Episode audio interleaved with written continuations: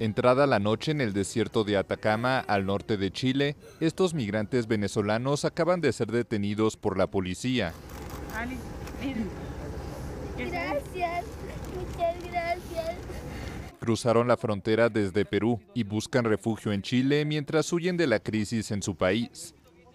Estábamos como un poco, des, todos estábamos desorientados porque este, prácticamente lo que nos guiaba era la, las luces y decía, sigan las luces rojas, sigan las luces y ahí cuando vean policía, migración, se agachan, no sé qué, pero todos perdidos, en, como todo, buscando una mejor calidad de vida, pues, porque en Perú no hay calidad de vida.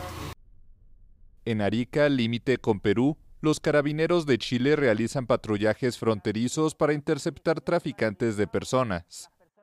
Aseguran que su misión es resguardar a los migrantes y darles apoyo.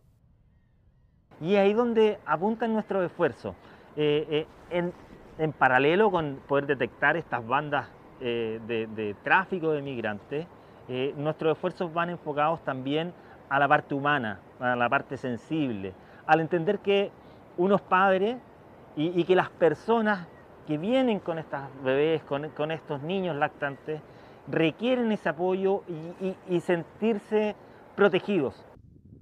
La crisis venezolana ha provocado el mayor éxodo del continente, con 5 millones y medio de personas que han salido del país desde 2015. Después de Colombia y Perú, Chile es el tercer destino de esta migración, con 460 mil venezolanos según cifras del Alto Comisionado de las Naciones Unidas para los Refugiados. Los migrantes entran por Perú y Bolivia, por lo que deben cruzar el desierto de Atacama para llegar a la capital chilena, más de 100.000 kilómetros cuadrados de suelo árido. Muchos viajan con bebés en brazos y algunos incluso con mascotas. Julio, de 11 años, viaja con su padre con destino a Santiago, donde los espera su mamá. A traerlo para que tu mamá está aquí, pues, porque el convenio de la tiene ya, tiene ya nueve años conmigo solo. Su mamá se vino hace nueve años, ya ella tiene su papel. Yo tengo todo su broma aquí chilena. Los venezolanos colman las terminales de autobuses y rutas entre Antofagasta, Colchane, Iquique y Arica. Pero en estas ciudades del norte de Chile la migración no siempre es bien recibida. Algunos residentes locales denuncian delincuencia por parte de los viajeros.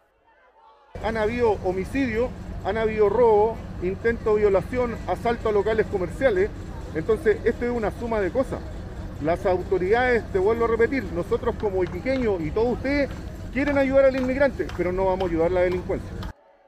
El 25 de septiembre, un grupo de chilenos en Iquique protestó contra migrantes venezolanos instalados en plazas y parques, y quemó su ropa, juguetes, cobijas y tiendas de campaña donadas por organizaciones locales y vecinos.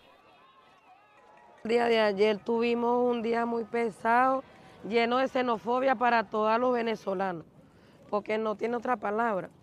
Porque en realidad agarrar usted a sus cinco hijos y mujeres embarazadas, mujeres a punto de dar a luz, corriendo por todas las cuadras de arriba y las personas nos decían, chucha, vete para tu país, venezolano es mierda.